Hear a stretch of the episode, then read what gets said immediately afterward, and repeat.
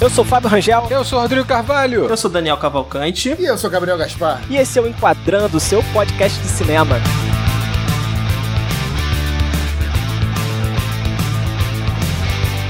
Hoje vamos falar sobre um filme que permite abordar diversos temas polêmicos. Além do próprio Gabriel Gaspar aqui, né, no Acabou de Acabar, ter falado que é o melhor filme da última década. Mad Max Estrada da Fúria. Falei mesmo e não me arrependo de nada. Que isso. Pessoa com princípios, convicções. Aliás, eu tenho um ponto aqui. Eu fui assistir seu vídeo, Gabriel, né? Assisti junto à minha esposa e do irmão dela. E aconteceu um ponto interessante, né? No meio da sua lista, eu comentei, eu falei, ó, eu tenho quase certeza que o filme número um vai ser Mad Max. Aí o Caio olhou pra mim, meu cunhado, falou, como assim Mad Max? Cara, Mad Max é o melhor filme da década, eu não colocaria nem na lista. Aí, tipo, você vê o quanto já gera divergência esse filme, né, cara? É, eu, eu tô com o Caio, assim, é, não agora, mas da primeira vez que eu vi o filme, eu também é, não dei tanta atenção, assim, é um filme, bom filme de ação, era o que eu achava na época, e rever o filme depois, realmente, assim, me, me deu uma outra perspectiva, é um filme muito amarrado, cara, tem realmente muitas qualidades que a gente vai, vai falar aqui, e talvez justificar aí essa posição do Gabriel ou não, né, vamos ver. É, eu acho que é uma situação até natural, né? Você acabar vendo esse filme e encarando a simplicidade da história como se fosse um filme simplório. E o que não é verdade, né? Esse é um ponto, né? O filme tá longe de ser simplório por conta dessa simplicidade da história. Sim, sim, isso é bem é, importante diferenciar isso que você falou aí, Rodrigo. Eu gosto bastante de, né, de histórias e acabo focando bastante em roteiro. O Rodrigo também, né, é, gosta bastante de escrever também junto comigo e tal. E a gente acaba tendo esse enfoque, né, e na história que está sendo contada, né? Mas existe essa diferença entre a história e o roteiro, né? A história do filme em si, né, ela é bem simples. né? As pessoas indo do ponto A pro ponto B, do ponto B pro ponto A. Mas o roteiro é extremamente complexo por apresentar um universo inteiro, gigante, sem interromper a história pra isso. Sem interromper as cenas de ação. De forma é, orgânica. Como se a gente já vivesse naquele mundo. Então, por mais que pareça que o filme, ah, é um filme que tem um roteiro mega simples.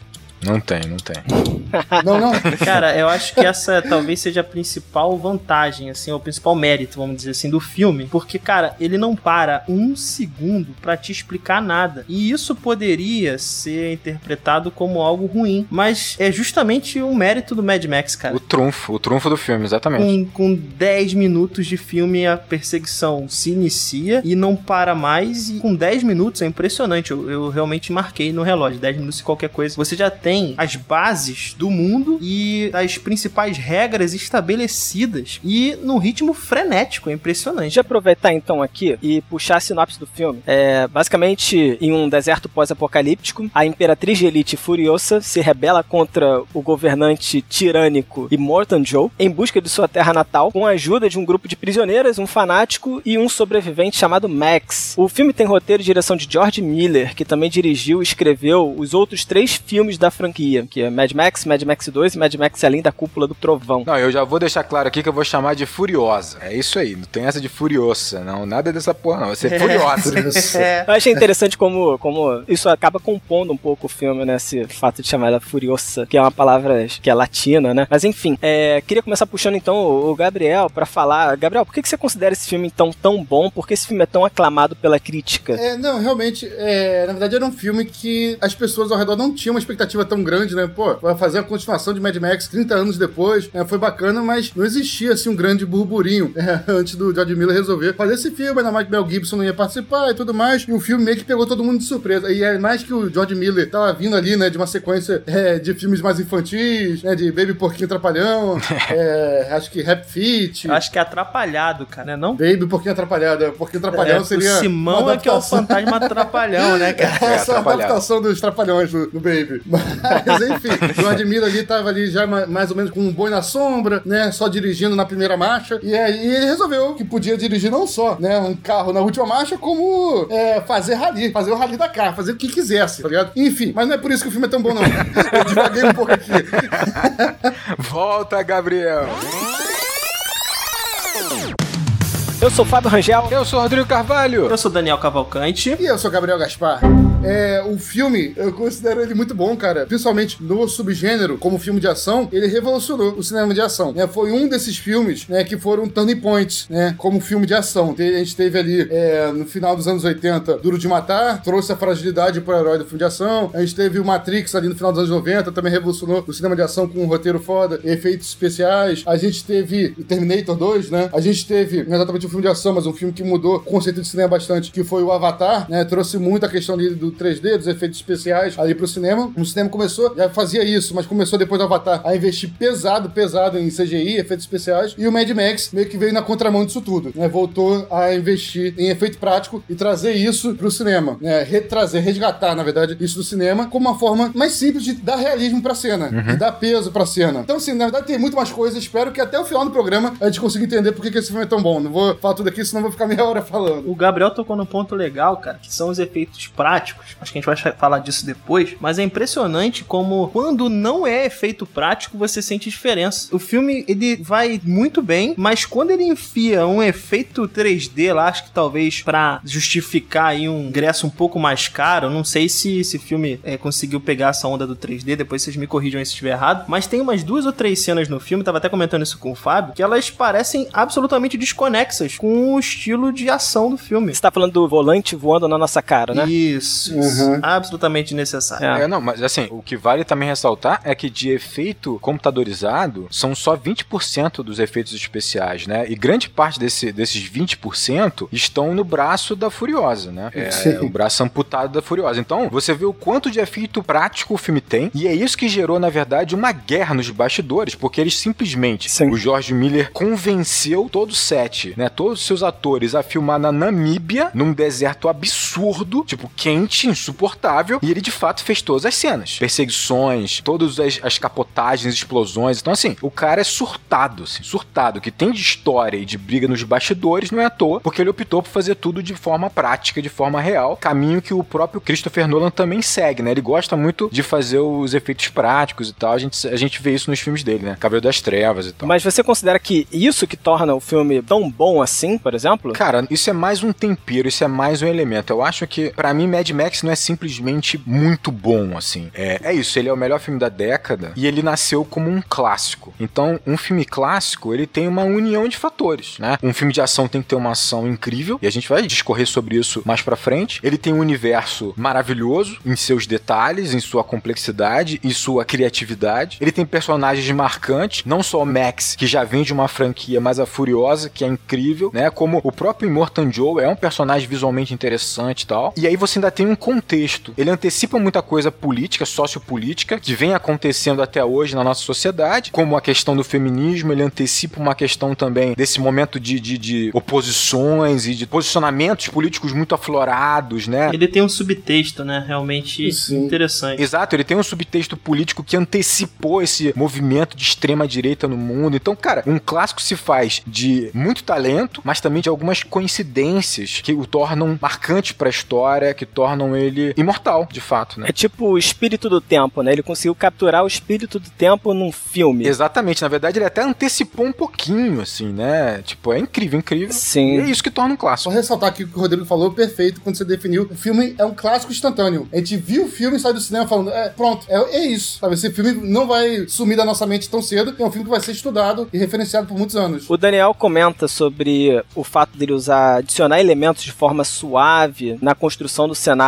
e isso realmente é muito difícil fazer isso, ainda mais com um filme que é tão elétrico, né? Tão dinâmico. Né? Dinâmico, né? exatamente. E, cara, eu concordo com você nesse ponto do George Miller ter sido um visionário, porque, assim, ele antecipa, né, esses movimentos sociais e, cara, o ponto da lavagem cerebral, né, construído por meio da combinação de política, religião, é realmente, assim, chega a ser assustador, né? Porque hoje a gente vê coisas do tipo na sociedade e, cara, esse filme já traz isso antes. É, eu não. Eu até tenho um pouco mais para falar sobre doutrinação, né? Que acho que é uma palavra que vai aparecer pra gente ao longo da, da discussão. É, mas eu queria ressaltar o que o Fábio acabou de dizer aí. É, essas informações que são passadas pra gente ao longo do filme, diferente do que a gente tá muito acostumado agora, né? De ser um, um easter egg, né? Alguma coisa assim. Não, cara. As informações são, são colocadas na tela de maneira orgânica e, e, e não é, não é um, um, detalhe no fundo da tela, não, cara. Contribui diretamente pra, pra trama, contribui diretamente pra história e não para ela em momento nenhum, cara. Isso, isso é é realmente assustador, assim, realmente ver, ver o filme com essa perspectiva, com esse raciocínio lógico de que quantas informações esse cara tá passando num ritmo frenético em pouquíssimo tempo e você tá conseguindo captar isso de maneira orgânica, cara, isso é, isso é incrível. Posso então, Daniel, exemplificar isso que você falou com um detalhe, assim, você contou esse lance dele do filme passar de forma orgânica informações, né, que vão complementando e contam uma história como um todo, né? Por exemplo, acho que eu tive uma impressão assistindo o filme que existe uma certa doença física na, no War Boys, né, nos Garotos de Guerra lá no filme, só por esses detalhes que ele vai passando e ele vai colocando, né? Tipo, o fato deles serem chamados de meia-vida, é, o fato deles necessitarem de sangue, os caroços no corpo, eles falam de febre à noite, tudo isso sugere que existe uma doença ali ocorrendo com aquele grupo, né? E ele não precisa falar isso diretamente no filme. Sim. Não, perfeito. E, e só também aproveitar para dar outro exemplo aí do que o Daniel falou. Tem um momento ali no início do filme, a Furiosa ali também, ela começa né, a mudar o percurso dela, o pessoal começa a ver que tem uma coisa estranha, e aí chamam lá os Orboys, e fala, pô, o que que tá acontecendo? Fala, não, a Furiosa roubou umas coisas do Immortal Joy. Ela fala, que coisas são essas? As paredeiras. Tipo, é, é isso enquanto eles estão correndo se vestindo pra estar no carro, sabe? Assim, pô, já definiu, sabe? Em duas linhas. É, é forte isso, né? É impressionante. É, definiu a função delas na sociedade, né? Como elas são tratadas, enfim. Exato. Definiu tudo. Você conseguiu imaginar a vida delas inteira. É, é só o fato de você entender que elas são uma propriedade do cara, Uhum. você já tem todo um background que tu já construiu ali com uma palavra. Realmente é um ponto muito forte, cara. Eu acho que a capacidade mais incrível do George Miller é ele trabalhar o macro pelos detalhes, né? Você vai capturando esses detalhes e você vai entendendo a história sem que ele precise de fato contá-la pra você. É o fato, por exemplo, a gente em nenhum momento a gente entende por que, que a Furiosa tá na posição dela, por que, que ela é um- simplesmente uma líder da tropa, conduzindo o caminhão mais importante, né? O tanque mais importante. A gente, a gente não tem essa informação. Mas no primeiro momento que você entende que uma mulher tá nessa posição naquele mundo, você entende que ela é muito foda. Que ela, provavelmente na história dela naquele, naquela tribo, ela provou inúmeras vezes que ela é muito superior, né, em seu talento, em, em sua habilidade, do que qualquer homem daquela tribo. Porque você tem uma tribo extremamente machista, ditatorial. Então, assim, não precisou ser contado isso pra gente, viu. A gente para e pensa, cara, essa mulher é muito foda, porque ela tá numa posição que não era pra estar uma mulher nessa posição, nessas tribos, nessa sociedade, né? E aí tem um ponto muito importante, que eu acho que também a gente vai discutir mais pra frente, mas já querendo trazer aqui, é, é muito diferente a Furiosa, por exemplo, vou pegar um- uma outra personagem, a, a Mila Jovovich em Resident Evil, por exemplo. É, são duas protagonistas, vamos dizer assim, fortes, mas são completamente diferentes dentro das obras em que elas estão sendo aplicadas. Retratar a Furiosa como uma personagem forte nesse mundo onde ela se encontra é realmente mostrar que ela é uma mulher realmente forte, com características, né, de protagonismo. A gente vai até discutir isso um pouquinho mais pra frente. Mas é mais do que simplesmente trazer uma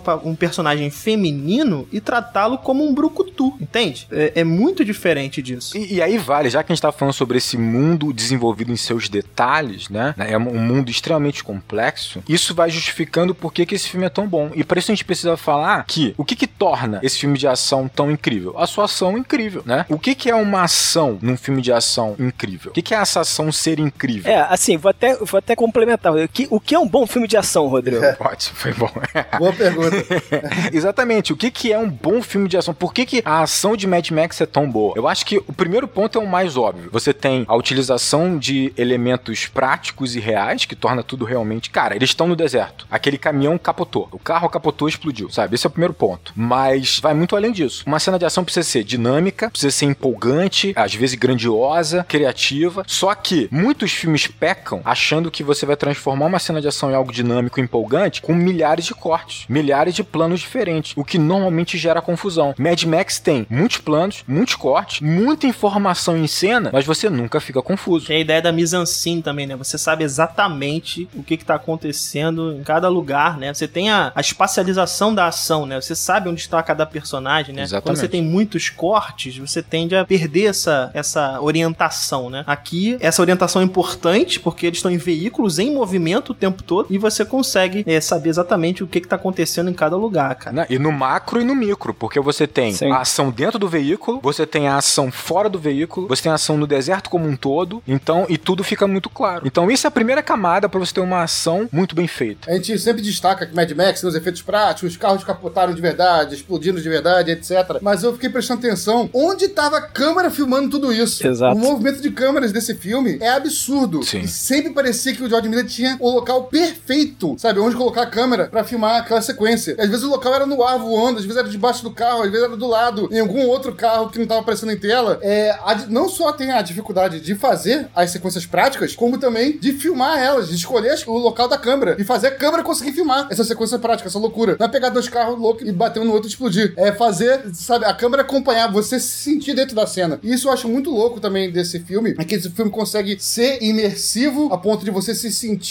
nas sequências de ação, mas também consegue fazer você ter uma visão do todo, onisciente, e para vários núcleos diferentes, sabe? Então, assim, ele brinca com isso. Ele tem controle total da narrativa e de onde colocar o espectador para assistir, para acompanhar aquela sequência. O que você colocou sobre a filmagem do Mad Max é, é meia verdade, porque ele teve, pra você ter uma ideia, foram gravados 400 horas de filme. Então, assim, um volume absurdo de filmagem e muito dessa contagem da história ficou na mão da montadora, que é a esposa do George Miller, né? Ele fez questão de colocar a esposa montando esse filme, então ela foi muito responsável por escolher os melhores planos, as melhores tomadas para que o público entenda a ação da melhor forma possível. Claro, um trabalho conjunto com o George Miller, mas é isso, é perfeito a forma como ele, ele nos apresenta a ação. E aí a gente entra no segundo elemento que a gente meio que já debateu um pouco aqui. A ação, ela não é só grandiosa ou só bem filmada e clara, ela tem que ser criativa, né? Por exemplo, um dos pontos que chama muita atenção para a franquia Missão Impossível é que a ação do filme, além de ser gigantesca e cada vez fica maior, ela é muito criativa. A solução que o Ethan Hunt tem que dar pra ação, para solucionar algum problema, normalmente é absurdamente louca e criativa e sai de fora da caixinha total. Tem que subir cada vez num prédio maior.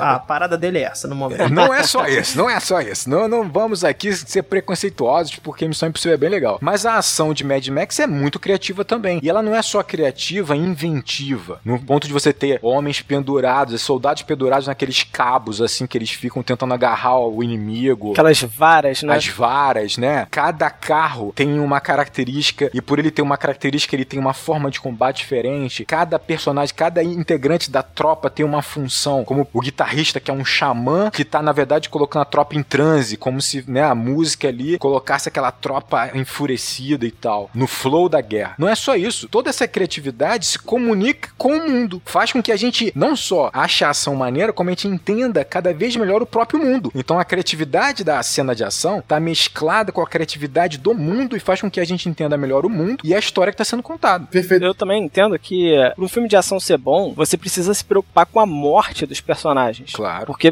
tem que passar que esse perigo é, é mortal, né? O filme até, assim, pega pesado porque é difícil, para mim é difícil, assim, mas tem um, uma mulher grávida, né, no filme que sofre um acidente. Isso é uma morte dramática. Bom, uma morte dramática, né? Mas eu acho que isso também passa seriedade para aquilo, pra cena. Claro, e, claro. Você, e te faz ficar mais preocupado com as cenas que vêm a seguir, porque você vê, cara, se o cara tem coragem de matar uma mulher grávida nesse filme, vai matar qualquer um, sabe? É verdade. Então, É verdade. Faltou só matar um cachorro, né?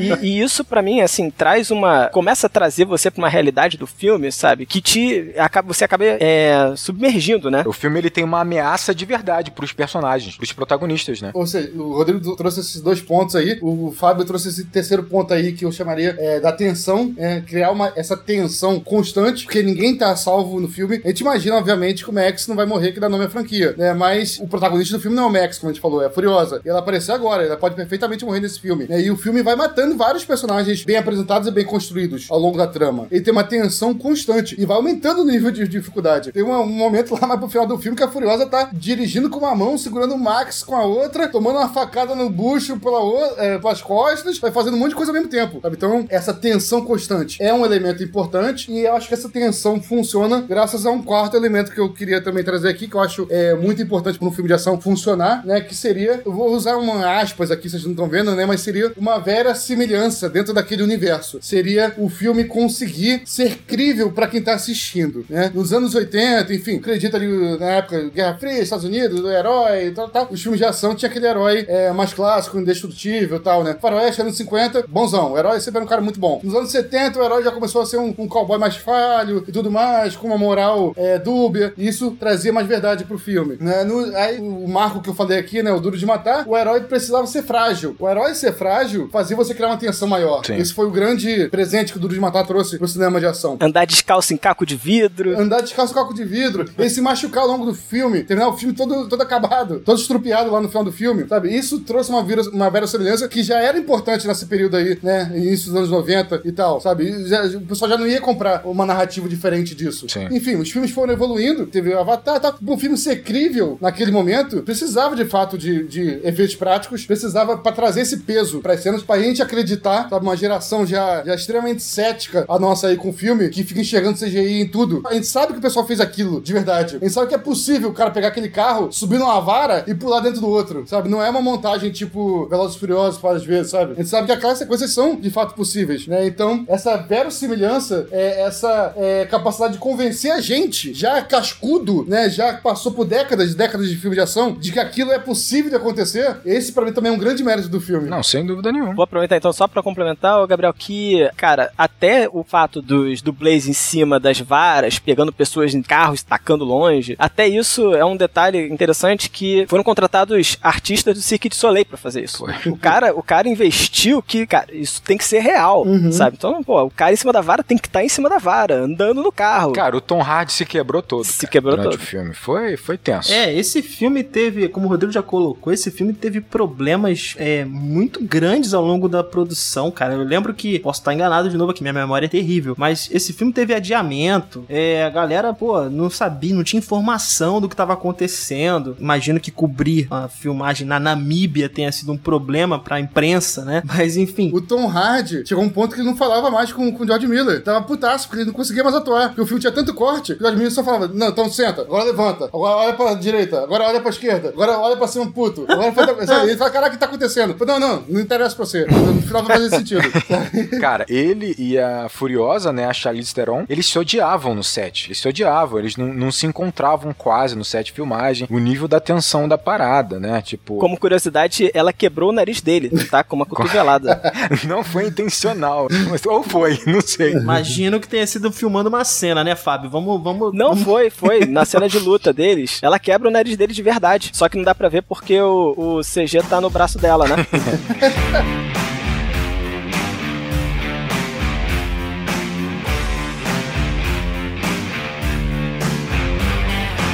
Max não é o protagonista dessa história. E aqui eu queria trazer um quinto ponto aí. Vocês falaram os cinco pontos que fazem um filme de ação serem bem sucedidos, né? Vamos dizer assim. Cara, eu acho que pra esse filme, duas pessoas só foram importantes, né? Obviamente. Além do, além do George Miller, a montadora, né? Que a gente acabou de falar, né? Que, porra, foi a mulher dele que tem um trabalho incrível. E, cara, a Furiosa, a personagem, ela é carismática por si só, cara. Você olha pra ela, ela não é só badass, né? Ela tem uma motivação que, pô, você compra, que, pô, você, você simpatiza. Ela tem uma deficiência física, mas o braço de ferro dela é maneiro pra caramba. É, é- a força dela tá ali também, nessa deficiência. Então, assim, a personagem Furiosa, ela é muito carismática. E aí, trazendo o que o, o Gabriel colocou, né? O Max não é o protagonista desse filme. Cara, a, a sacação desse George Miller de falar, porra, olha só, eu tenho uma franquia onde três filmes foram protagonizados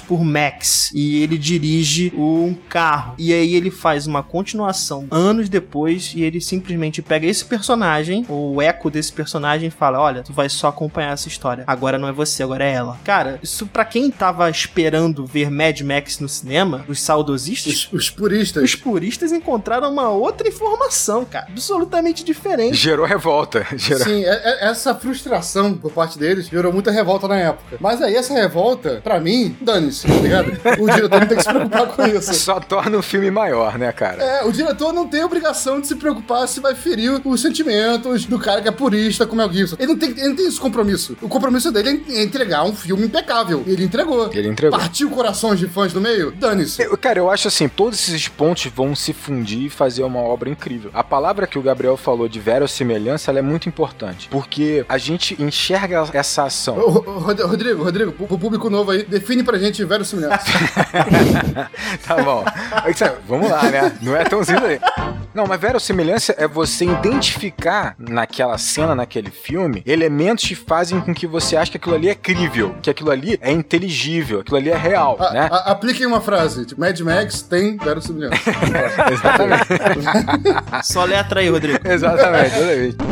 Então, mas essa, mas essa palavra tem muita força, não é simplesmente porque o George Miller foi lá e colocou carros pra capotarem num deserto a temperatura de 45 graus, que fez os atores se matarem. São são N fatores, né? É, o mundo, ele é tão bem desenvolvido, tanto é que eles trabalharam anos, anos em cima de storyboard, desenvolvendo os detalhes e a complexidade desse universo, né? A gente entende só de olhar para esse mundo que ele é resultado de uma catástrofe, não há mais fábricas, não há mais o que ser produzido, não há mais plantações, ou então é tudo muito restrito. Então, toda essa lógica que há nesse universo vai se recair na ação também, né? No, na, em cada carro tem uma particularidade, no comportamento dos personagens. A Furiosa, ela se comporta de uma maneira lógica dentro do próprio personagem dela, né? O Nux, por exemplo, você entende totalmente as motivações dele. Por quê? Porque você entende o universo. Quando ele pede para testemunhar a morte dele e ele joga lá aquele spray prateado na boca, você não precisa de muita explicação para entender que ele tá se sacrificando, ele quer a testemunha para ele poder ir para um paraíso lá prometido pelo ditador dele. Então, essa verossimilhança vem de todo esse trabalho. Sim, e que ele tá desde o início do filme disposto a morrer. Exato. Isso foi introduzido desde o início também. Todos eles estão, todos eles estão, porque o trabalho lá do ditador, do tirano, que é o Immortan Joe, é exatamente esse. E há uma lógica nesse universo, cara. Tipo, ele é muito bem desenvolvido. Então a história pode parecer muito simples, mas o universo é absolutamente complexo e ele é passado na entrelinha, o que torna tudo muito mais difícil. Quer ver um exemplo? A gente fica se perguntando, tá, o que tem naquela caçamba do caminhão onde ficam as meninas? Tem um, um frame que mostra que lá dentro tem uma porrada de, de hortaliça, de vegetais, de comida, sabe? É um frame. Eles não mostram, eles não explicam, é um frame. Se você não pegou, não pegou. Por exemplo, tem uma passagem que o Max, ele quase cai num penhasco quando ele tá tentando fugir daquela fortificação, que é, são duas, aquela passagem, ela é fechada por duas portas de ambulância. Por quê? Porque lá não tem mais como produzir nada. Então eles reutilizam tudo que eles podem reutilizar. Olha como é bem estruturado esse filme, ele é lógico assim, o universo. É, é,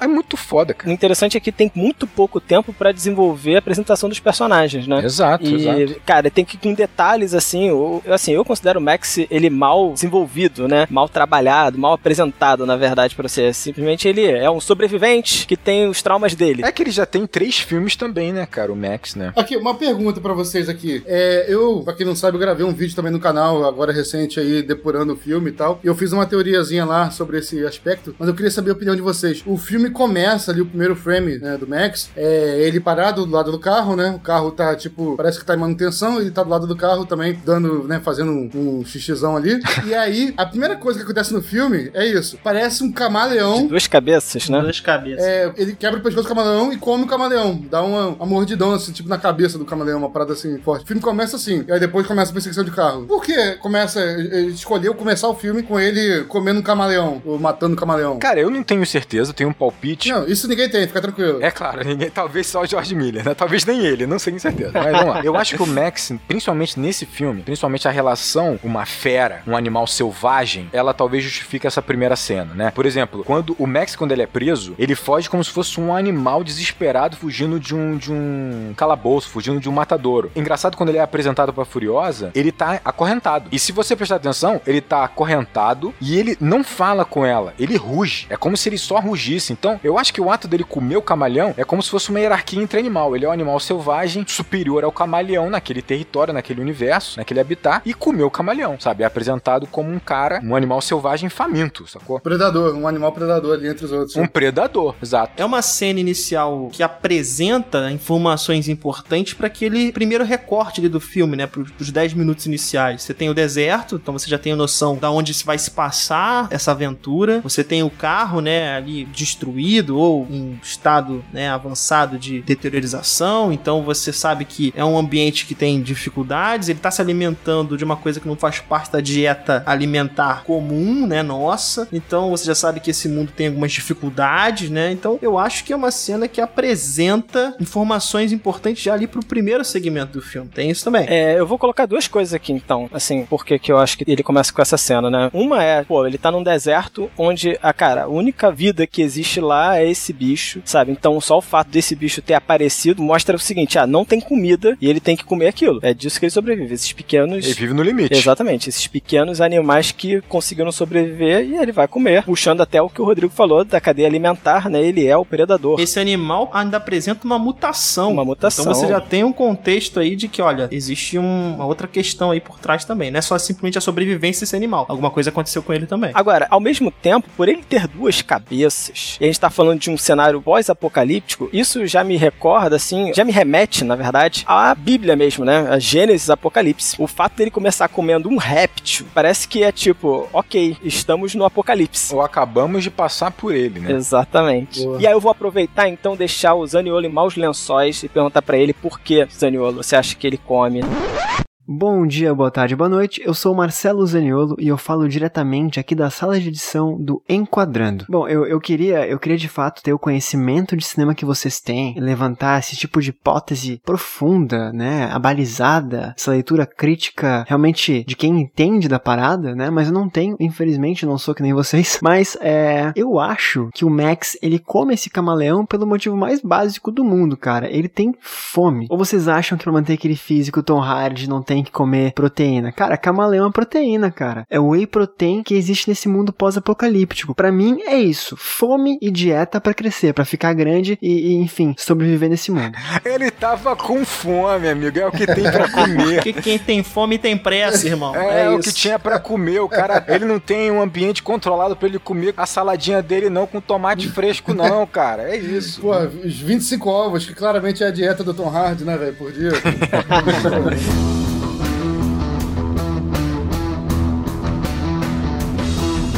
Daniel, o que você achou da apresentação do Max como personagem? assim? Eu também acho que ele é mal apresentado, assim como você acha, cara. Muito porque talvez as pessoas já estejam acostumadas com o Max anterior dos outros filmes, que aqui não é o mesmo Max, mas tem características similares. É um eco, como eu já tinha dito, né? Um eco do outro personagem. Mas também porque o protagonismo não é dele. Então, acho que dar espaço pra Furiosa era realmente o intuito. Acho que ele é intencionalmente, de fato, apresentado dessa maneira. É, Daniel, me permite aí falar é, sobre a apresentação dele aí? Permite aí, Daniel.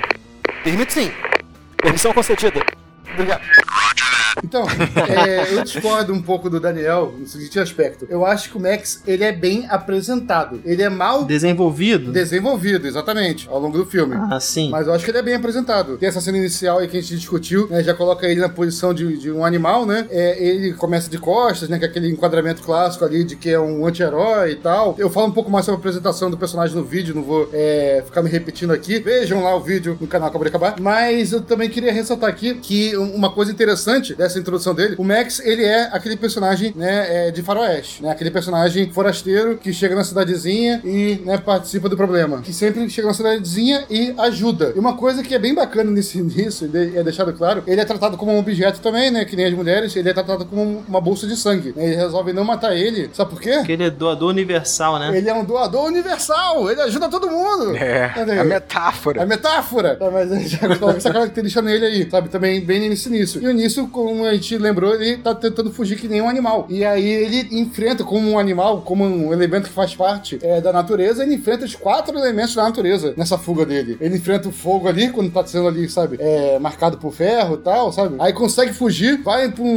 um negócio d'água, quase se afoga ali, vai pra, dentro da montanha, não consegue, tem vários becos sem saída, enfrenta a terra ali, e aí até que abre a porta e dá de cara com um precipício, quase cai, enfrenta o ar naquele momento ali, que ele salta, dá um- aquele salto de fé. Então é uma introdução muito boa, perdão, é uma apresentação muito boa. Mas depois disso, apresentou, o Max vira quase o espectador, né? A gente vê o filme pelo olhar dele, né? E ele participa pouco. Ele é mal construído, né? Ele é mal construído. Eu não acho que seja mal construído, eu só acho que é uma escolha de fato. É, ele é pouco construído, não é mal construído. É, Pô, e, e, tipo assim, isso gera até uma brincadeira interessante, porque nos primeiros 10 minutos, né, você imagina que o filme basicamente é dele, Mad Max, né? E aí, quando finalmente a Furiosa entra no filme, ela empalidece ele. E aí ele realmente vira um coadjuvante, em que a narrativa ainda é importante, a atuação dele ainda é importante, mas ele é secundário. Então, assim, é uma escolha. Ele perde o protagonismo de fato, e a forma como o diretor deixa isso muito claro é deixando o desenvolvimento dele de uma maneira um tanto quanto secundária. Eu achei bem interessante, cara. Achei muito maneiro, cara, na verdade. Sim, é uma escolha. Eu, eu ainda acho, sinceramente, que a apresentação dele não é boa. Porque, assim, óbvio, a gente tá falando de um filme de ação, né? As coisas têm que ser mais rápidas, as coisas têm que ser mais diretas. Mas, veja bem, a gente já tinha sido apresentado a, a essa característica do, do, do Max como sendo um cara que é um sobrevivente. Né? A primeira cena mostra isso. Mas então, mas pensa só, se você tem o Max, que ele é um sobrevivente, ele é como o Gabriel falou, ele é um forasteiro, que chega numa situação, ajuda naquela situação a resolver o problema e depois ele sai, esse filme tem uma formatação diferente. Peraí, essa informação de que ele ajuda antes e depois sai é uma informação que vocês estão pressupondo. Ela não foi apresentada no filme. Não, não, não. Claro que foi. Como? Ele ajuda na missão da, da Furiosa. Ele ajuda na missão da Furiosa. Depois, então a gente tá falando da apresentação apresentação do personagem. Não tá falando do desenvolvimento dele. Sim, sim, mas é isso que eu tô falando. Quando a Furiosa entra no filme, todo o arco dele vai se voltar para ela. Ok. Então isso é uma escolha do diretor. E aí você pensa, olha que ironia interessante. Ele é o lobo solitário, ele resolve tudo sozinho, é o cara que tem todas as ferramentas para resolver tudo, né? Força, inteligência, capacidade de tudo. Só que quando ele entra num grupo, ironicamente de mulheres, que também resolvem, que também se dispõem a resolver os problemas, ele acaba sendo mais um. Esse é o ponto. A sacada do filme é exatamente essa. Você diminui ele a um personagem que só contribui. Eu não tô ne- negando isso, não. Eu tô falando da apresentação dele. A apresentação, ponto. O desenvolvimento é outra história. Que aí eu concordo com vocês. O desenvolvimento dele vai ficar em segundo plano porque precisamos desenvolver a relação da Furiosa com esse outro grupo e com ele em si, fazendo parte disso. Mas a apresentação dele enquanto uma pessoa que ajuda, isso não tá na apresentação dele. Isso tá no desenvolvimento. Não, tá, isso não tá na, na apresentação, mas tem outra coisa também que tá na apresentação já, é o fato dele ser assombrado é, pelo passado dele, né, por vivos e mortos. Ah, sim. Aparece direto o fantasma de uma, de uma garota, né? A gente imagina que é a filha dele, enquanto ele tá sendo perseguido por um monte de gente pintada de branco, parecendo um monte de fantasma, sabe? Um monte de gente ali é, com aspecto quase de morto-vivo, correndo atrás dele, ou seja, já pontua que ele é uma pessoa que tá sem se encontrar no, no espaço e no tempo, sabe? Tá sendo perseguido pelo passado, pelo futuro, né, por, por vivos, pelos mortos, por tudo, por todos os elementos da natureza. Com relação disso aí, eu concordo com o Gabriel. Esse ponto tá ali. Mas assim. Que mais você quer, Daniel? É, o Daniel. Eu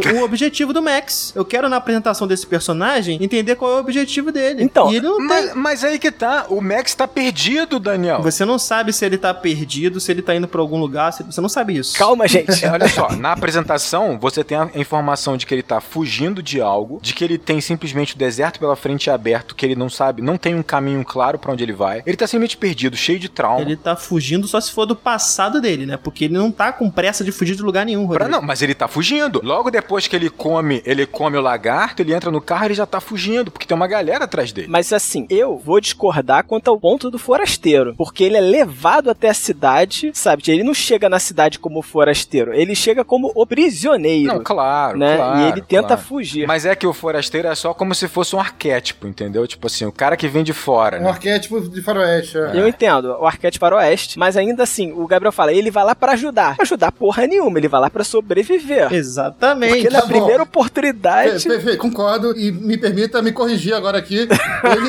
ajuda, independente se ele vai ou não. Exato, cara. E, assim, no caso, o Max, ele, ele caiu na situação sem querer ajudar e acaba que em dado momento ele se convence de que ele tem que ajudar. Mas ele ainda é esse arquétipo de forasteiro, claro. Mas é o arquétipo, vamos dizer, ele é o forasteiro Mad Max. Meio egoísta, que quer sobreviver. Mas se você olhar a própria sinopse, você já vê que o foco é a Furiosa. A Furiosa tá na sinopse. O Max tá na. O Max é a última palavra da sinopse. Sim, sim, sim. Mas isso é claro, isso é claro. Então, vamos falar como é que a Furiosa é apresentada. Bem melhor.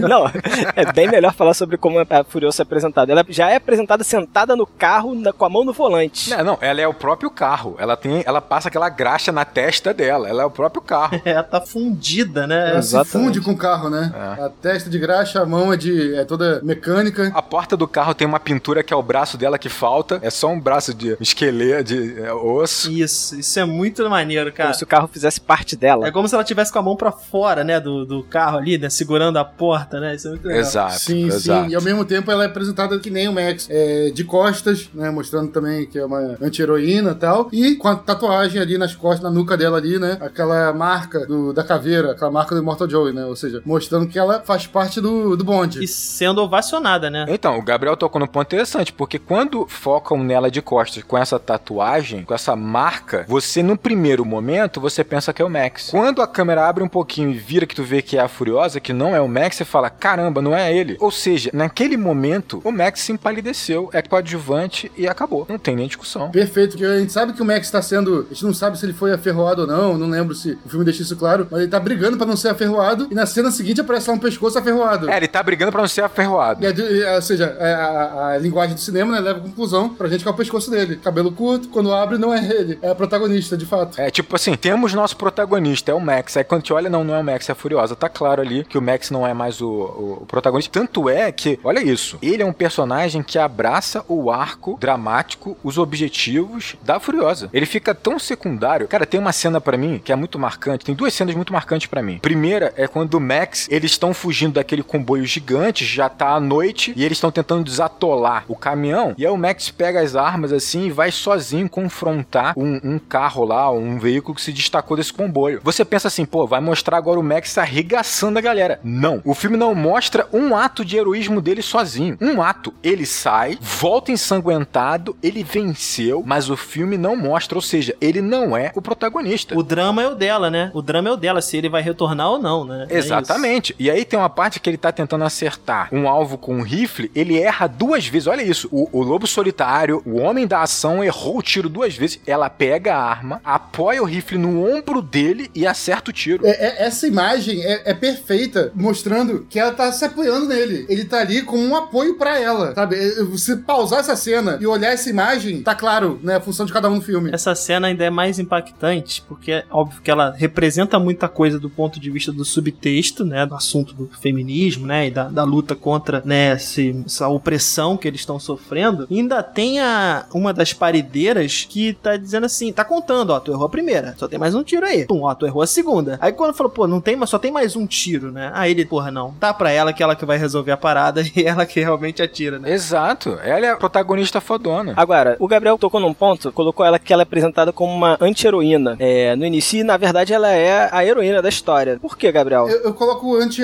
anti-herói, anti-heroína, ela tá em busca de redenção. Ela não é um, um herói. eh, Normalmente é o herói, né? Aquela pessoa cheia de virtudes, que é boa do início ao fim do filme. O anti-herói, normalmente é uma pessoa falha, cheia de defeitos, sabe? Que é o herói daquele filme, sabe? Mas em geral ele é uma pessoa com muitos defeitos e com, às vezes, um passado que tem mais pontos negativos que positivos, sabe? Então, assim, essa meio que é a definição de um anti-herói. né? E a Furiosa, claramente, é uma anti-heroína nesse aspecto, né? Porque ela participa daquele mundo, que é um mundo quebrado. É, participa, é, é, ela, tá, ela tá em busca de redenção. Sim. Ela não tá em busca de vingança, nem nada do tipo. Depois até vira vingança. Mas no início ela tá em busca de redenção. Por que redenção? Porque ela se arrepende por ter errado muito, por ter errado mais, às vezes, ou ter cometido erros muito, muito graves. Ela quer o mesmo objetivo do herói, Uhum. o anti-herói quer o mesmo objetivo, né? A mesma questão que o herói quer, só que ele possui características que o desvirtuam em determinado momento, né? Ou que ou um passado que possui certas máculas, alguma coisa assim, que tornam ele não tão um exemplo propriamente dito, mas que estão ali pra pra dialogar com o herói, né? Muitas das vezes. Exatamente, exatamente. É, exemplos de anti-heróis clássicos.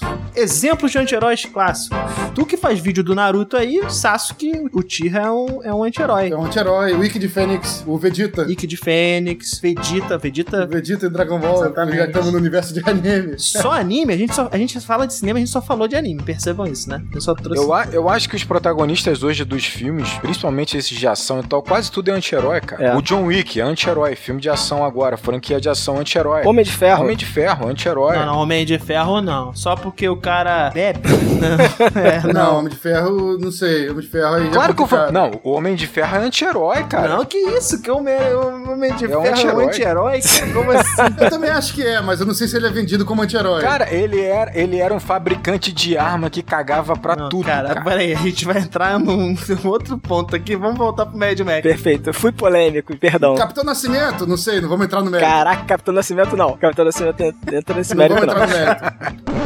A gente tá falando tanto da apresentação do Max, né? Tipo assim, o Max pra mim tem um elemento nesse filme que é muito interessante. Nessa primeira cena que a gente tava falando que ele come o lagarto, né? Ele tá cabeludo, barbudo, nojento e tal, e ele é preso e tal, e vai virar uma bolsa de sangue. Aliás, esse é um ponto bem interessante ao longo do filme, como os homens, né? Os seres humanos viram objetos nessas sociedades, nessas tribos que tem nesse universo, né? Isso é uma clara crítica que nós temos ao universo que nós, o mundo que nós temos consumista, né? Tipo assim, você tem mulheres que viram basicamente vacas leiteiras, você tem mulheres que são parideiras, você tem homens que viram bolsa de sangue, você vai ter outros que vivam- viram soldados kamikazes, então tudo ou você é uma missão, né? Ou você é uma função, ou você basicamente é um objeto, você é um produto. Isso é só um exagero do mundo que nós temos, né? E eu li uma crítica muito interessante que dizia como o Max ele vai perdendo os signos de masculinidade. Ele perde o cabelo, ele perde a barba, ele perde o sangue e fica enfraquecido, e ele perde o signo maior, não só de masculinidade, masculinidade como do próprio personagem. Ele perde o carro dele. Esse,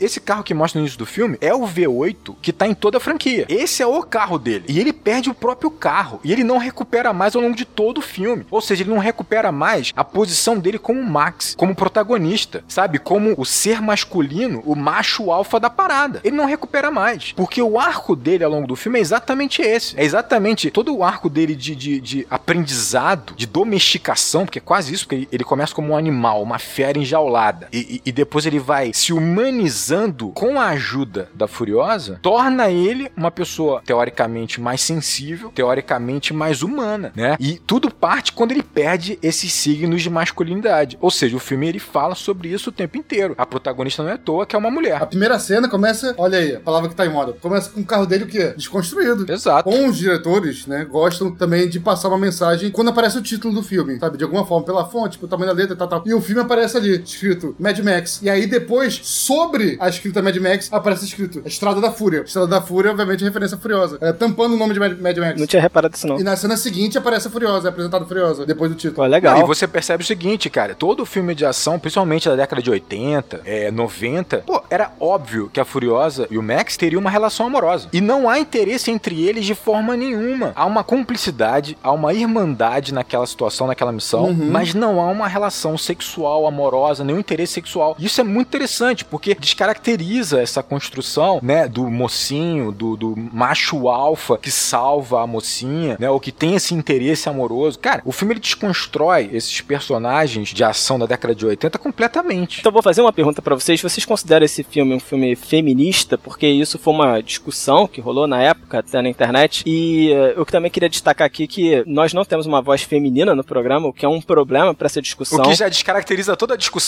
Tipo assim, já- Exatamente. Vai prejudicar totalmente o debate. É. Então, se nós estivermos cometendo qualquer gafe aqui, por favor, perdão de antemão. É. Eu até cheguei a conversar com minha esposa e perguntar pra ela se ela considerava o filme feminista. Ela respondeu que sim, mas que ela não achava necessária a presença da figura masculina. E eu achei interessante ela falar: "Ah, eu temo que essa presença, ela acaba justificando argumentos machistas como, por exemplo, tá vendo como o homem também é importante?" Uma frase que que, por exemplo, poderia ser utilizada só pelo fato de existir esse personagem, né? Eu até fiz um esforço pra tentar justificar a presença do Max, né, como sendo um, um personagem que estaria fora daquele contexto feminista, querendo apenas sobreviver, ignorando todas as dores que as mulheres sofrem, até o momento em que ele de fato entra nesse contexto e consegue, através de uma empatia, entender a dor delas e compartilhar da dor delas e conseguir, sabe, pelo convívio, realmente se importar, né? E nesse ponto, assim, nesse ponto de vista que eu construí, né, para justificar, não sei se, se é justificável, mas pelo menos nesse ponto de vista me pareceu interessante que tivesse o personagem do Max. Eu não acho só interessante, eu acho primordial, porque é o Max que está se transformando. Foi como eu falei, o arco dele é de transformação, ele é alcançado por intermédio da Furiosa. Como eu falei, no início ele é um cão selvagem, perdido, cheio de traumas, que não sabe muito bem para onde vai. É por isso que ele não tá tão bem desenvolvido, é porque simplesmente ele tá completamente perdido. Ele não quer nem ajudar aquele grupo a fugir. Ele vê claramente são mulheres numa situação de desespero, e ele não quer ajudar. Ele é obrigado a ajudar.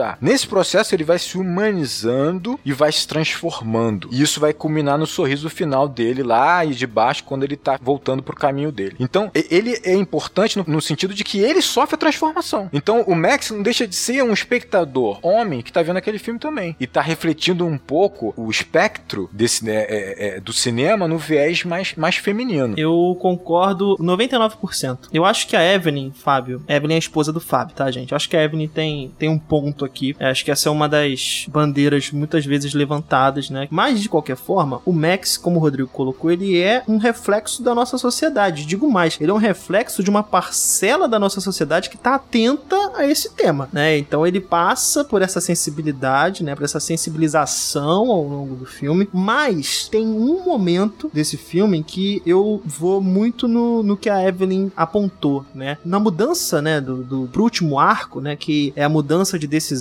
deles retornarem pro ponto de partida, né, para tomarem o local do Immortal Joe. Quem aponta essa solução para a Furiosa, que nesse momento ela tá entrando, fugindo pro deserto, quem aponta esse caminho a ser tomado, né, esse caminho de entre aspas de empoderamento definitivo é o Max. Então, assim, é, se eu tivesse que mudar um pouquinho, né, dessa estrutura, talvez ele não apresentar a solução para o problema definitivo, né, do, do filme, é, talvez talvez a percepção da Evelyn tivesse sido realmente de que ele é absolutamente coadjuvante, mas ali de fato ele apontou a solução, né? Sabe qual é o pior? Até no roteiro, eu acho que isso é estranho, porque ele não conviveu naquele lugar. Ele não entende como é que é a dinâmica daquele lugar para chegar e ter essa ideia e chegar e levar essa ideia para elas. Poderia ter sido muito bem a Furiosa ter essa ideia, ou uma das meninas, sabe, que conviviam naquele lugar. É, eu, eu, eu concordo com vocês. Pessoal, poderia de fato ser uma delas. Na minha concepção, fugindo né, desse, é, dessa definição se o filme é ou não é feminista, faz sentido a conclusão ser dele, dentro do, daquele universo ali, pelo fato justamente dele ser o forasteiro. Tá todo mundo imerso naquela realidade. Por ser de fora, por ele estar de fora. Exatamente, ele tá olhando de fora e fala, pô, pessoal, vocês não viram isso aqui. Por que ninguém pensou nisso aqui? Ele que teria o pensamento fora da caixa. Vocês não viram o óbvio, né? Vocês não viram o óbvio porque vocês estão completamente envolvidas com essa situação, né? Imerso nisso, exatamente. Então, assim, faz sentido o seu forasteiro ter essa ideia, como eles falaram, fora da caixa. O problema é que o filme ele tá repleto dessas situações, né? Quem somos nós pra falar se o filme é feminista ou não? Isso é só uma discussão. Sim. É, por exemplo, uma amiga minha viu o filme e considerou ofensivo muitas coisas. Por exemplo, a Furiosa, ela é uma personagem forte, ainda num certo viés masculino, porque ela ainda tem força física, agilidade e tal. Fora que ela é bonita dentro de um padrão que nós temos na nossa sociedade, Uhum. é a Charlize Theron. Porra, ela é linda. Você tem a questão das parideiras, que são modelos, assim, seminuas, principalmente no início do filme. Então, esses elementos, por mais sejam justificáveis, eles estão lá pra serem usados. Eles parecem peças de marketing, saca? Mas eles são estereótipos do próprio mundo, né, que eles estão representados. Eu acho que Então, é o que eu, tô, fa- eu concordo que tem justificativas, mas no fundo eles também são peças que alimentam essa parada, entendeu? Mas aí também eu acho que é um ponto de olhar o filme fora do filme, entende? Claro, claro. Sim, Daniel. Mas ao mesmo tempo, olha o que o Rodrigo tá falando, que o filme ele não precisa, ele não deveria combater esse, o machismo apenas no roteiro. Ele deveria também combater o machismo em outros pontos. Por exemplo, em termos de direção de fotografia, a direção de fotografia pode ser considerada machista em alguns pontos. Tem uma- um, um take que parece uma capa de revista no harém. Mas ah, eu,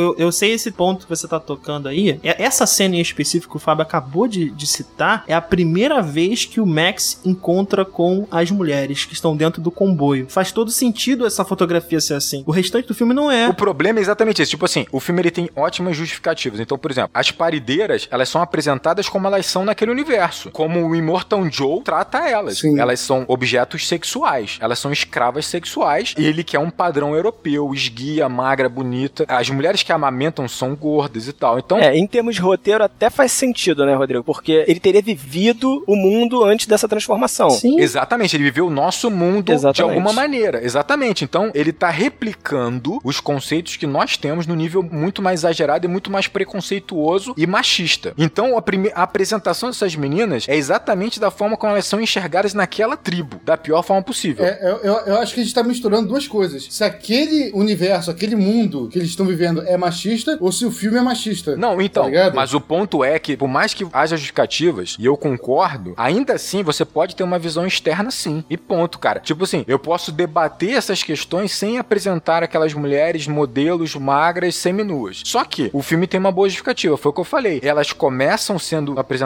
dessa forma, porque elas são assim naquele mundo, mas elas vão sendo desconstruídas ao longo do filme. Então elas começam, elas ficam mais vestidas, elas tomam ação pra si. Tem um dado momento que as meninas parideiras, elas olham e falam: "Cara, a gente, a gente vai ajudar, a gente vai contribuir, a gente vai tomar a, a, a nossa liberdade pra nós mesmas". E ponto final. Perfeito. Tanto é que o Max vai ficando cada vez mais coadjuvante. Tem, cara, pra mim tem uma cena que é muito emblemática e que torna um filme pra mim tão importante nesse viés feminista, que é você colocar essas mulheres novas, esguias, magras, junto de idosas, lutando pela própria liberdade, lutando pelo próprio destino, sabe? Uma idosa, sabe, enrugada, com armas na mão e elas também, elas lutando juntas. Então, Sim. claro que o filme ele tem essas imagens que são signos do nosso machismo na nossa sociedade, mas ele vai desconstruindo isso ao longo do filme, né? Entendo, é justificável. Há espaço para discussão. É, e tem um ponto importante, tipo assim, por exemplo, o George Miller ele tentou se cercar do máximo que ele pôde para essa visão feminina. Então, por exemplo, ele contratou a roteirista e criadora daquele americana, né, criou o Monólogos da Vagina, para poder revisar e trabalhar o roteiro com ele para ter essa visão feminista. O nome dela é Eve Ensler. Por exemplo, eu tinha mencionado um tempo atrás, ele deu a montagem do filme para a esposa dele, para que, já que a visão da filmagem em si, Margaret Sixel. isso, Caralho, exatamente. o Fábio é uma máquina. É muita informação, olha a informação. Toma informação aí.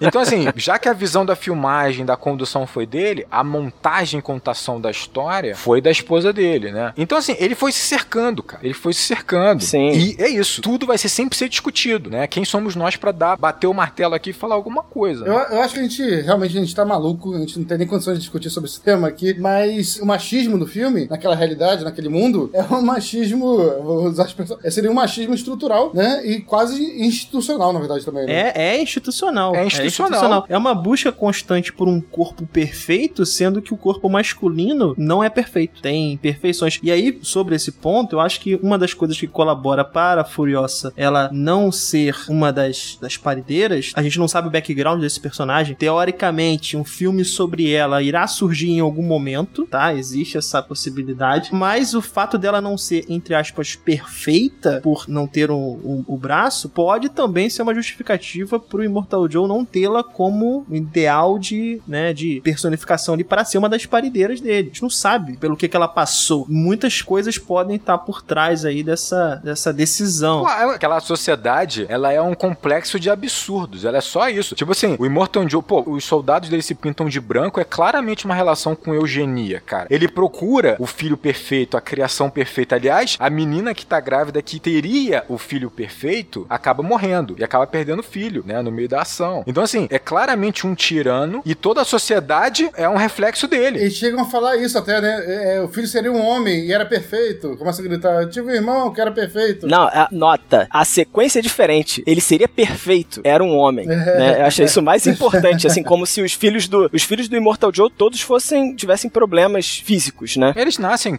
doentes, né? Eles nascem doentes. Os soldados são todos meia-vidas, né? Eles são fruto de uma sociedade doente, né? Então eles vão nascer doentes, né? Isso é... hum, sim, sim. E isso facilita muito a doutrinação, porque já que eles sabem que eles têm uma vida muito curta, é muito mais fácil convencê-los de que eles têm que seguir uma cartilha para que eles possam ir para um tal paraíso, já que eles vão morrer tão cedo, né? Então vamos falar do Immortal Joe, que é um, porra, o personagem que mais chama atenção nesse filme para mim. É o Darth Vader do filme. É o Darth Vader, né? E do Nux, né? E do Nux, exatamente. Cara, eu, eu, acho, eu acho maneiro que, tipo assim, o, o Nux ele acaba tendo um arco parecido com o do Max em certo ponto, né? Ele tá louco em encontrar o espaço dele, o, o caminho dele para Valhalla, só que ele fracassa três vezes na frente do Immortal Joe e simplesmente cai em depressão, falando, puta, eu não vou alcançar meu, meu, meu, a minha terra prometida no, em Valhalla, né? E aí, com apenas um carinho, uma demonstração de atenção, de carinho de uma das meninas, de uma das parideiras, ele simplesmente se desmancha. E o garoto que tem dentro dele floresce. Cara, ele larga a doutrina, ele larga o Immortal Joe num estalar de dedos, com uma demonstração de carinho daquela menina. para ver como ele tava carente, desesperado, cara. É, essa doutrinação dele é, é legal que, assim, mostra em algumas cenas que existem, é, existe uma hierarquia ali entre os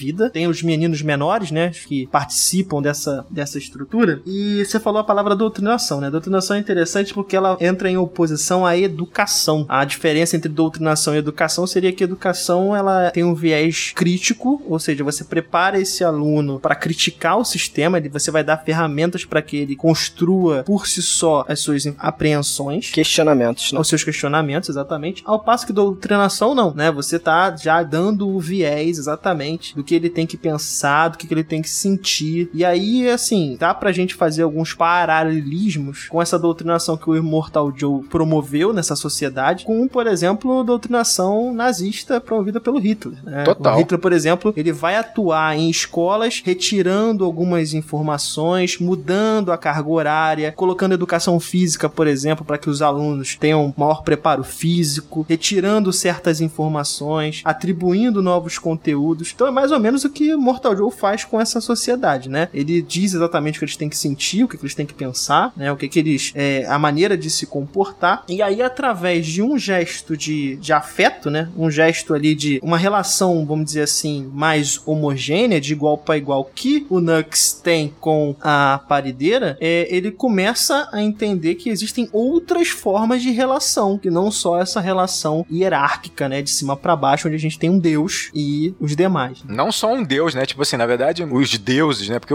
as marcas de carro são deuses, né? Os carros são tidos como signos de um deus, né? Eles fazem um cumprimento, que é cruzando os dedos assim, que remete ao motor do V8, né? São detalhes incríveis que mostram essa doutrinação religiosa que é ali, e quem representa essa doutrinação é Morton Joe, né? Que se coloca no primeiro momento como um demônio, a gente até fez uma brincadeira aqui, ah, é, é o Darth Vader de, desse filme e tal, e ele morre de uma maneira tosca, quase tosca, que a máscara dele prende na roda e ele e, e ele é dilacerado, né? Mostrando claramente o seguinte: ele não é um demônio, ele é um homem como qualquer outro, mortal como qualquer outro, né? Que é o que acontece, como o Daniel fez a relação, que aconteceu com Hitler, né? Que foi tido como um ser, se enxergou como um ser muito maior e que era um homem como qualquer outro. Né? E a morte, morte dele é legal, né? Que você tirou o símbolo dele, né? Você tirou o, o símbolo que talvez o tornasse, né? Admirado, né? Sim. Que remetia visualmente a ele e sobrou só o homem mesmo, né? Sobrou só o... Deformado como ele é. Tirou a boca dele, né? Que era, de repente, o elemento que ele usava pra doutrinar os outros. né? Isso, né? A voz dele era, tem a cena que ele fala, né, pra, pra multidão, né? Mas é, é, é interessante também, é, tem outros paralelos com essa doutrinação, né, com o que acontece hoje em dia também, pô, seja até em, em- Cara, eu queria citar até, pô, eu não sei porquê, Immortal Joe me lembra o Trump.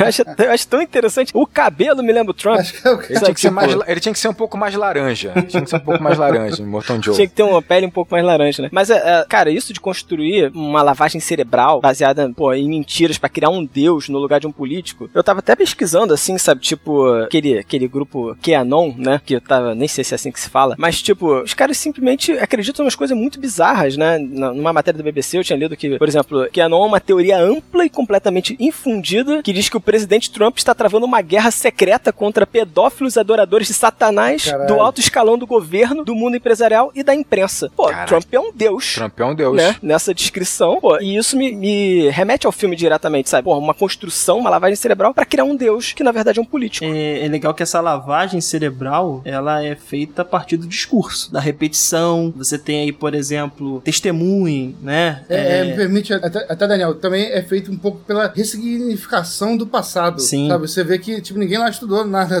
de história e tal. E aí tem várias palavras do passado que são trazidas com outro significado, sabe? Tipo, Aquacola, o próprio Van Halen, por aí vai, sabe? Fazendo uma referência a revisionismo histórico. Cara, o banquete em Valhalla vai ser um banquete de McDonald's. É um banquete de McDonald's. Com, com. Com é. a Coca-Cola. Mas o interessante é que isso faz uma relação com a nossa sociedade. Você vê como é que é uma miscelânea de críticas, né? A gente tá construindo uma sociedade de consumismo e o Mad Max mostra talvez um resultado provável dentro dessa filosofia mais fantástica. Então, assim, o indivíduo, ele vai se transformando apenas em objetos. É, é isso, a gente vai perdendo a nossa personalidade, né? Como indivíduo. E aí eu vou fazer uma pergunta pra vocês agora, que não tá, não tá no roteiro não, isso aí não tá no roteiro. Eu vou pegar o- a cena final, tá? Cena final do filme, onde nós temos, né, finalmente o retorno, a conclusão do plano, Furiosa e as demais meninas subindo no elevador, ascendendo, e é importante dizer, com uma participação da multidão, né, que é que clama para que elas tenham acesso, né, clamam para que elas subam. É, os filhos, né, os pequenos, os menores desses meia-vidas é que tomam essa decisão, né, de guinchá-las para cima. E aí a questão é o Ma- Max, por sua vez, não acompanha, né, ele enxerga que aquele espaço ali não é dele. A pergunta é, nessa nova sociedade ali, cunhada pelas meninas, né, pela, pelas paridelas e pela, pela Furiosa, haveriam aqueles que resistiriam a esse novo formato? Existiriam aqueles que não compactuariam com esse novo modelo? Com certeza, né? Pô, certamente. Qualquer mudança enfrenta resistência. Agora, me senti no vestibular aí. Tô trazendo essa pergunta, assim, eu, sei- eu sabia que a resposta ia ser um consenso, mas é, é só porque nós talvez estejamos fazendo esse raciocínio aqui, mas ele é provado, ele, ele existiu, na, na nossa história isso já aconteceu, tá? Né, Jovens da juventude hitlerista, eles tiveram uma dificuldade muito grande de entender o que de fato o partido nazista estava fazendo, né? O, o, o sistema protege, né? O próprio sistema, né? A gente já falou um pouco isso no episódio anterior. Então, talvez, quem sabe aí a próxima aventura aí de Mad Max, porque são dois roteiros, teoricamente, que nós temos aí para os próximos filmes, um da Furiosa e outro de um, um outro projeto. Das consequências. Talvez o próximo projeto seja esse. Não sei. Porra, ela- elas teriam, elas teriam resistência de ignorantes e daqueles que perderam os privilégios. Tipo assim, elas teriam com certeza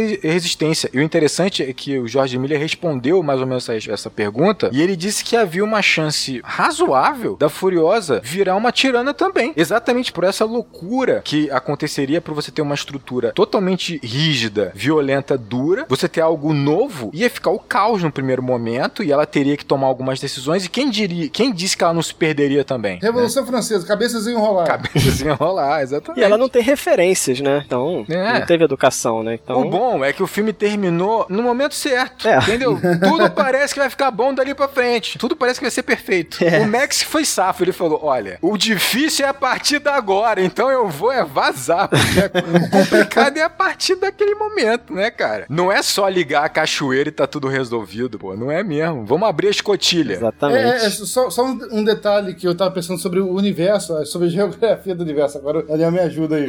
Do universo é pretensão demais, Gabriel. Vamos. Perdão, perdão. Daquele, daquele, daquele, daquela região. Daquele microcosmos ali, daquele micro-universo. O, o Immortal Joe, ele tava represando água ali, não tava? Claramente, né? Tava represando água. Cara, ele tem acesso talvez a uma. Um lençol um freático. aquífero ali embaixo, alguma coisa muito profunda que ele consegue, né? Bombear, né? É, através de uma bom bombear pra cima, né? Parece é isso. Uma coisa que a gente não comentou, e já puxando o que o Gabriel falou, é que essa sociedade aí, ela tá em três pilares, né? É água, que o Mortal Joe tem acesso, gasolina e munição, né? São as três, as três tribos ali, né? As três. Não, e que são três elementos que estão completamente escassos e dão poder pra quem detém, né? Eu fiz um paralelo, cara, com três. Não sei se vocês já viram aquele filme Obrigado por Fumar. Quem me indicou, inclusive, foi o Fábio. Onde tem aquelas três indústrias que mais matam: que é a do, a do tabaco, a da direção, né? Do automobilismo, e tem a de armas, né? De certa forma, estão todas envolvidas aqui no, no filme, né? São as três que mais matam. E não, e você vê que são indústrias que têm um certo simbolismo masculino, cara. O carro, a arma, é isso, cara. Aquela tribo criada pelo Immortal Joe, ela é baseada em elementos que são muito importantes para o homem, como ser masculino, o humano como ser masculino. Só faltou tirar água e trocar por cerveja. É, podia ser uma cachoeira de cerveja.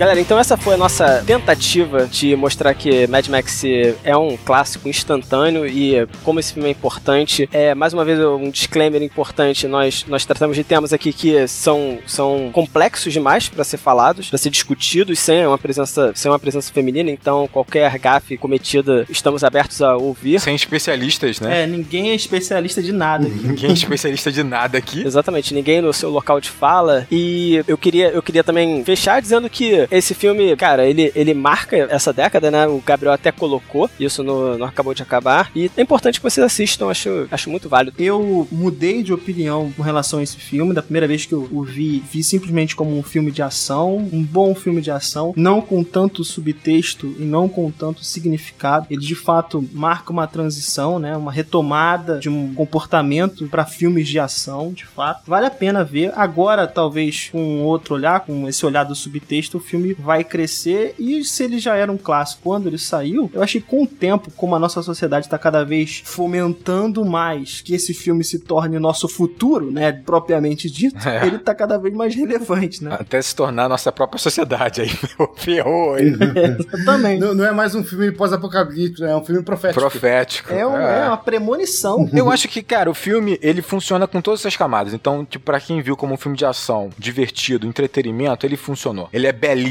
A, a- a fotografia, a forma como eles colocaram as cores, né? O azul e o amarelo. É incrível, é incrível, incrível o tratamento que eles fizeram numa, na pós-produção. Então, assim, ele é bom como filme de ação, divertido. Pra quem quer ver como subtexto e, e- e ver todas essas mensagens, também é muito bom. Então, ele funciona de todas as formas. É um grande filme, é um filme muito divertido. Se você não viu, corra pra ver, vale muito a pena. E é isso, cara. Foi, foi ótimo debater essas paradas aqui. Fiquei muito empolgado. Realmente, minhas considerações finais é, são essas, só corroborou, né? Porque eu já pensava do filme, realmente o filme, ele é completo. Acho que a palavra que eu definiria ele é completo. É, é uma obra de audiovisual, né? Então ele tem todos os elementos visuais para tornar o filme impactante, tem elementos sonoros também que a gente nem chegou a abordar aqui, do guitarrista, do som de guitarra que orna é, o filme inteiro, né? e o próprio roteiro, né? que em primeira camada parece um roteiro, uma história super simples, mas ele é super complexo em apresentar um universo super rico, verossímil, com pequenos detalhes. Tudo no detalhe. Digo mais, quando você vê só o detalhe de algo e não a imagem completa, você complementa aquela imagem é, no seu cérebro com algo que parece real pra você, com aquilo que mais te assusta ou te, ou te agrada, etc. né? Então, a chance de acertar ainda é maior, sabe? Quando você faz isso. Quando você conta a história de um universo só com os detalhes. Então, um filme completo e não me arrependo de ter colocado ele aí como o primeiro lugar da década. E se você gostou desse podcast, você quer entrar em contato com a gente, você pode entrar em contato com o nosso, nosso Instagram, que é enquadrando underline oficial. Se você quiser entrar em contato também também pode ser por e-mail, tá? Que você vai falar diretamente comigo, que é contato arroba acabou de acabar.com.br. E queria agradecer aqui também a presença do nosso editor Zaniolo. Muito obrigado, Zaniolo. Marcelo Zaniolo, nosso grande editor do programa. Valeu, Fábio. Tamo junto. Ele tá querendo comprar o Marcelo pra privilegiar ele durante a edição. Isso tá claro. Não, muito Marcelo, não, Marcelo não, que eu não, não acho isso também, tá? Que eu também não quero ser desprivilegiado aí durante a edição. Eu não tenho favorito. E é isso, um grande abraço e bons filmes.